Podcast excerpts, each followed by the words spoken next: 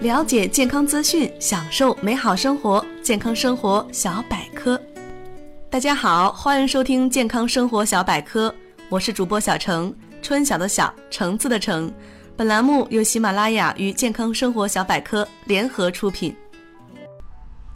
人们的睡觉时间越来越推迟，但要对付长夜漫漫，很多人都会找食物充饥。但是有些食物其实是不适合在深夜吃的。下面小程为大家一一介绍。一重口味的东西，重口味的东西，也就是指必须控制盐、酱油、味精、酱料等等含有较多盐分的饮食。不仅限于人体，自然界中浓的东西与淡的东西接触后，也会开始进行中和。二。大量的牛奶或花草茶，许多报告显示，牛奶中所含的钙质与色氨酸能有效助眠，而花草茶有一定的安宁效果，但是其陷阱就是喝太多，过多摄取水分就会半夜起来想上厕所，而且因为水分过量摄取，导致身形不宁而无法安眠的话。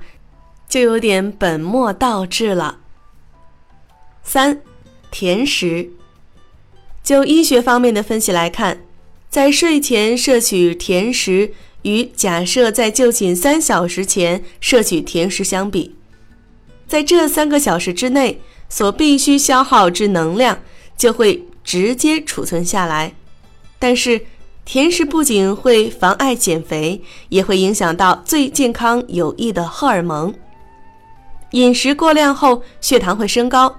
如果一直持续这样的状态，就会对视网膜、肾以及末梢神经造成伤害。除此之外，还会阻碍生长激素的分泌，这是一种能够制造肌肉、促进骨头发育，并有分解脂肪功能的荷尔蒙。